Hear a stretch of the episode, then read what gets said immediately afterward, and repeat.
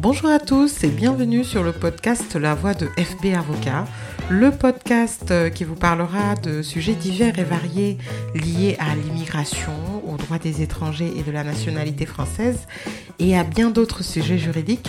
Je suis maître Fatou Babou, avocate au barreau de Bordeaux. Je suis une passionnée euh, de droits des étrangers et mon objectif est de partager avec vous mes expériences quotidiennes, mes avis et mes conseils. La crise ukrainienne euh, est une crise qui a profondément bouleversé euh, les sociétés occidentales.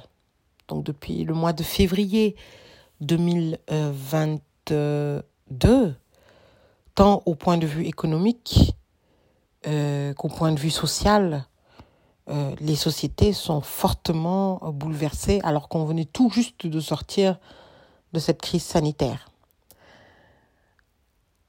sur le point de vue administratif, j'ai quand même eu envie de partager avec vous euh, mon constat euh, à travers l'observation de euh, tout ce qui se passe au niveau des administrations des préfectures.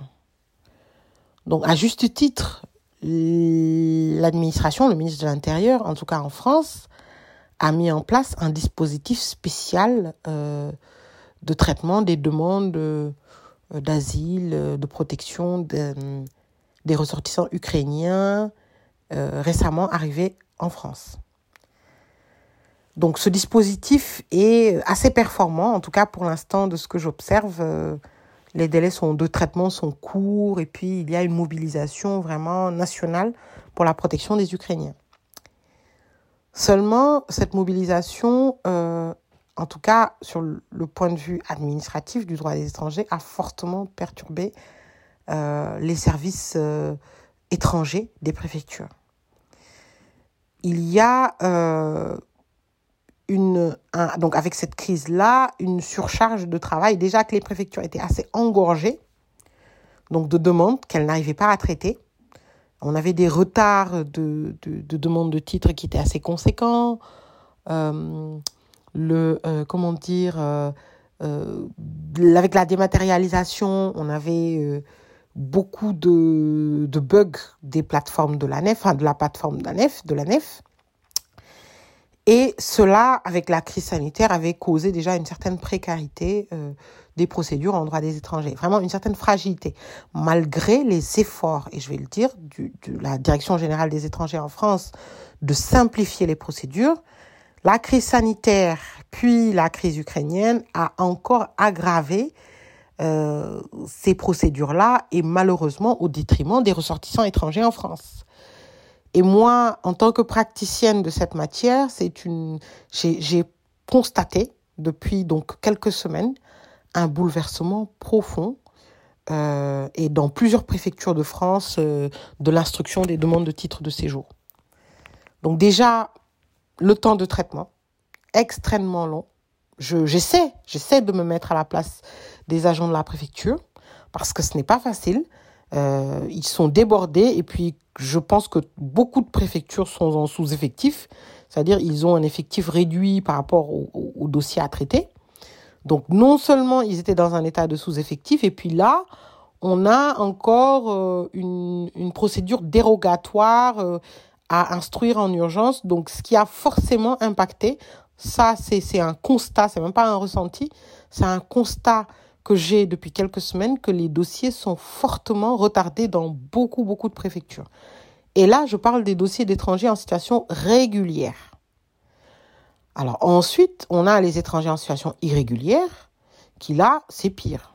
Vraiment, pour les demandes de régularisation, on a des délais de traitement qui étaient extrêmement longs, mais qui sont devenus euh, euh, quasiment impraticables. Je veux dire, euh, ce sont des décisions implicites de rejet que l'on déduit systématiquement au bout de 4 mois, 8, 12, 24 mois d'envoi de dossiers.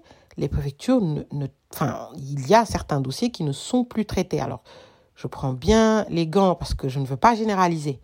Déjà, c'est pas dans toutes les préfectures de France, c'est un constat fait en tout cas dans les plus grandes préfectures euh, les grandes préfectures de, des grandes villes métropolitaines qui sont engorgées de demandes. Donc, on a là, moi j'ai énormément de dossiers que j'ai déposés, que ce soit en Ile-de-France, en Gironde, Lot-et-Garonne, qui n'ont absolument pas eu de traitement de la préfecture. C'est-à-dire depuis 4 mois, je relance au bout de 8 mois, 12 mois, je relance, 18, je relance, 24, je relance, on n'a pas de réponse. Et les préfectures ne, ne prennent même pas la peine d'indiquer quoi que ce soit. Absolument pas. Donc, on a une absence de réponse, donc ce qui conduit à une décision implicite de rejet et pour les plus persistants, à la saisine du tribunal administratif compétent pour contester ces décisions implicites de rejet. On a des délais de délivrance de récépissés, mais qui sont extrêmement longs, vraiment, qui se sont allongés. Euh, et ce qui, finalement, fait que certains étrangers, par exemple, j'ai eu deux étudiants cette semaine qui ont demandé euh, le, renouvellement. Donc, non, ils étaient en changement de statut. Un changement de statut depuis 3-4 mois, aucune nouvelle de la préfecture, malgré 10 000 le relance, des demandes de récépissé, pas de nouvelles de la préfecture. Donc, c'est, on, nous sommes obligés, enfin, malheureusement, parce que je dis que c'est, c'est, une perte de temps et d'argent pour ces procédures-là, de saisir le, tribunal administratif par référé mesure utile afin de délivrer ces récépissés-là. Cette procédure avant, disons avant 2019, je ne l'utilisais quasiment pas parce que le dialogue était là, euh, euh, on pouvait facilement dialoguer avec les préfectures, mais là, quasi, c'est quasi systématique.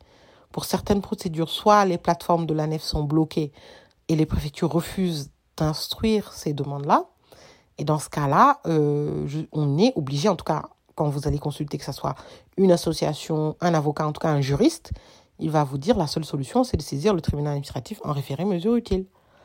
Donc ça, c'est de plus en plus utilisé. Euh, sachant que moi, je suis d'une humeur, euh, on va dire, négociatrice. Je, je, ne privilégie pas le contentieux en matière de droits étrangers.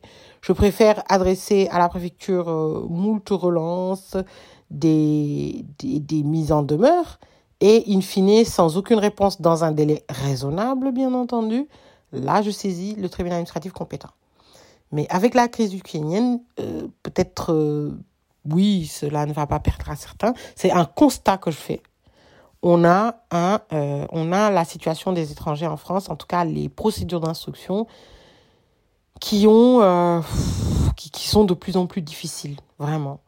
De plus en plus difficiles, allongées. Alors, de l'autre côté de l'administration, je comprends parfaitement que les directeurs, les chefs de service me disent, oui, mais nous, on a on avait déjà avant, on était 5 ou 10, je donne un exemple hein, au hasard, et on était débordés. On est toujours 5 ou 10, voire même réduit, et on est encore plus débordés.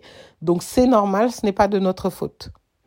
Ça, je, l'entends, parce que je discute avec des, agents des préfectures qui font part de quand même ces, ressentis. Euh, donc moi, j'en appelle finalement aux dirigeants de tout ceci, le ministre de l'Intérieur, afin qu'ils puissent intervenir. Alors, soit par recrutement, après on va me poser les problèmes de questions budgétaires, mais cette situation ne peut pas continuer. Elle risque d'empirer parce qu'il n'y a rien qui indique une amélioration des procédures. Oui, on est dans une logique de dématérialisation des procédures des étrangers en France, et ça, je suis entièrement d'accord. Sauf que pour que cette dématérialisation soit effective, il faut non, seulement mettre en place une alternative, c'est-à-dire une possibilité de déposer des dossiers en papier pour euh, les personnes qui ne peuvent pas accéder à cette, euh, dématérialisation, notamment euh, parce qu'ils n'ont pas peut-être les outils ou parce qu'ils n'ont pas la formation ou l'instruction requise, les personnes âgées et autres en tout cas proposer euh, une mesure alternative qui permette de pouvoir déposer la demande. Surtout faire comprendre aux préfectures, et ça les préfectures le savent, que la plateforme de la nef n'est pas opérationnelle à 100% et qu'il y a énormément de blocages et de bugs. Il y a des dossiers qui marchent, j'en ai fait. Les demandes d'autorisation de travail, cela fonctionne très très bien. Par contre, pour les demandes de titre de séjour, que ce soit passeport talent étudiant, je ne peux pas rester une semaine sans qu'une personne me saisisse pour me dire la plateforme de l'ANEC n'accepte pas mon dossier, il dit que mon numéro est invalide et la préfecture refuse euh, d'instruire mon dossier. Donc il faudrait quand même peut-être se lever un peu, relever les yeux, essayer de prendre des mesures euh, pour pallier euh, ces défauts-là et surtout pour améliorer le, le, les procédures actuelles parce qu'elles risquent d'empirer. Et surtout, et encore là, je, je l'ai dit mais plusieurs fois, il va falloir clarifier le droit des étrangers. Parce qu'on ne peut pas se baser pour la régularisation sur une circulaire de 2012 euh, qui demande aux étrangers de travailler pour avoir un titre de séjour et d'une réglementation en 2022 qui interdit strictement aux employeurs et aux, de, salarier un étranger sans titre et, même pénalement aux salariés. Et bien, une, des sanctions pénales sont, sont prises pour les employeurs qui embauchent des salariés sans titre et pour les salariés étrangers qui travaillent euh, sans titre de séjour également. Donc il faut vraiment, je ne sais pas quand, on va dire en 2019, novembre, ça avait été annoncé par Édouard Philippe qu'il y aurait une grande réforme de l'immigration professionnelle. On va dire le Covid a balayé cette réforme, a, masqué, on va dire, cette réforme, puis la crise ukrainienne. Mais je pense qu'il est temps vraiment de réformer le droit des étrangers en France au moins que l'administration soit claire et uniformise les démarches en préfecture. Il y a trop de démarches. Dans chaque préfecture, une procédure différente et même des procédures contradictoires. Donc il faudrait vraiment se saisir de ces questions. J'espère que je serai entendue par une oreille bienveillante qui, qui comprenne que je suis, euh, disons, entre les deux et en même temps, je, je, je, je travaille avec l'administration et les administrés, donc les demandeurs de titres. J'essaie de comprendre, mais je sais que c'est un problème de réglementation. Parce que d'un côté et de l'autre, on a des justificatifs, des justifications qui se tiennent euh, totalement. Merci.